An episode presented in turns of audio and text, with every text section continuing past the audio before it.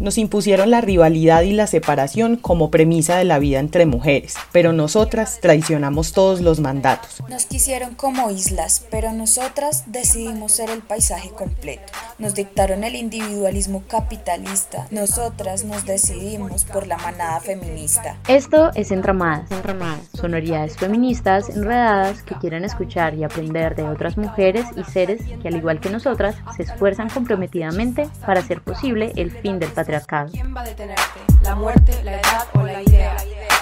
¿Quién va a detenerte? De tanto que siente eufórica, antes que histérica, histórica, de tanto encanto, pictórica, de tan gustosa, rica, tan quimérica, fabrica, hormona, calienta, este es un proyecto del Bloque Feminista de Manizales, un espacio sororo de organización, movilización y acción política que reconoce, acoge y teje diversas expresiones y juntanzas feministas a nivel individual y colectivo, sin pretender unificarlas ni representarlas.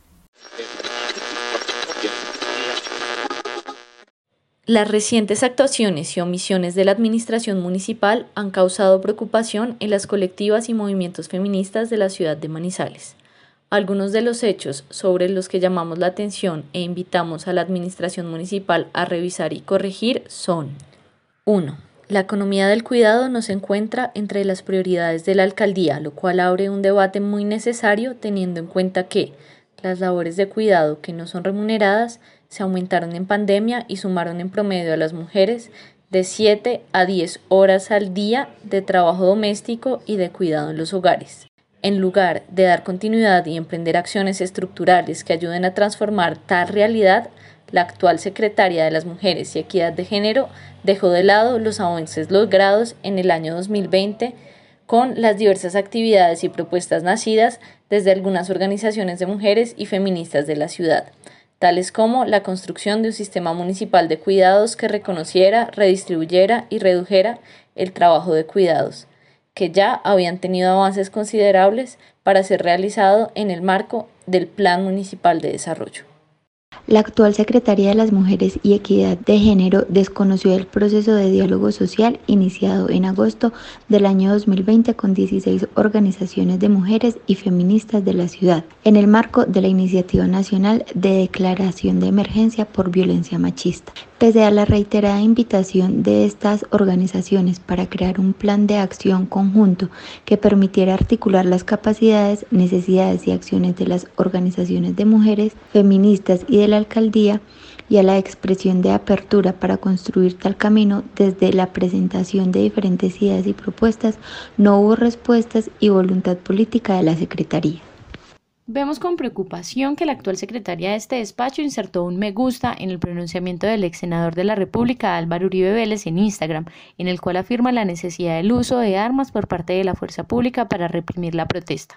Posterior a que la imagen fuese compartida por diversas organizaciones feministas de la ciudad, la secretaria respondió a estas acusaciones señalando su nulo apoyo a la violencia. Sin embargo, no deja de ser preocupante que la funcionaria encargada de la defensa de los derechos de las mujeres y las disidencias sexuales y de género a entender por medio de sus redes sociales un posible apoyo a llamados autoritarios que incitan a violar los derechos humanos. Hace pocas semanas se surtió la audiencia de imputación al concejal Víctor Cortés Carrillo por el presunto delito de abuso sexual contra menores de 14 años.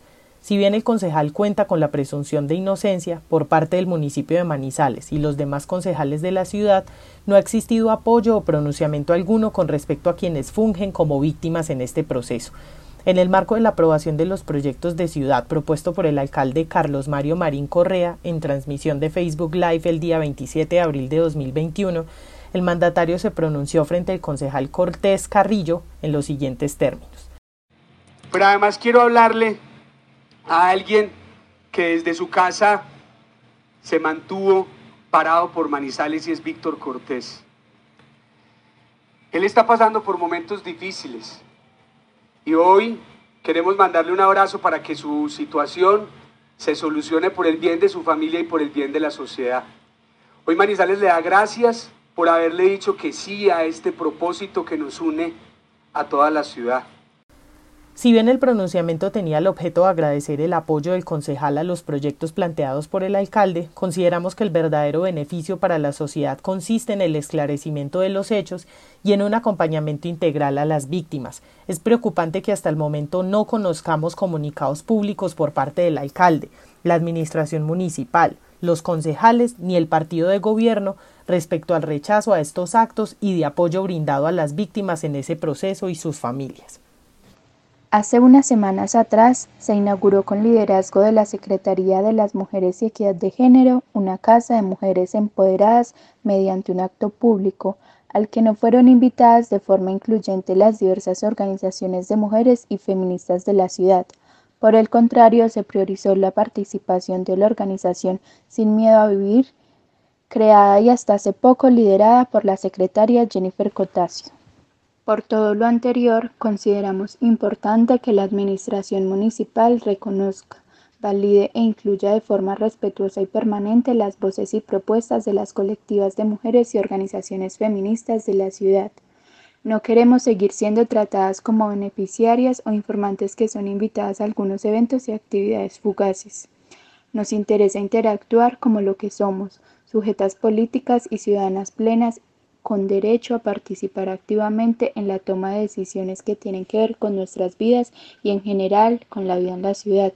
Necesitamos que la Administración y su Secretaría de Mujer y Género demuestre realmente voluntad política y compromiso para garantizar la participación efectiva de la diversidad de mujeres y población LGTBIQ de la ciudad. A todas y a todos y a todos nos escucharon hoy, mil gracias por hacerlo. Pueden escucharnos en todos los lugares donde el patriarcado ha querido callarnos. Pueden escucharnos en Spotify, en Google Podcast, en Apple Podcast, en nuestra página de Facebook del bloque feminista de Manizales. Los esperamos, las esperamos y les esperamos en un próximo episodio.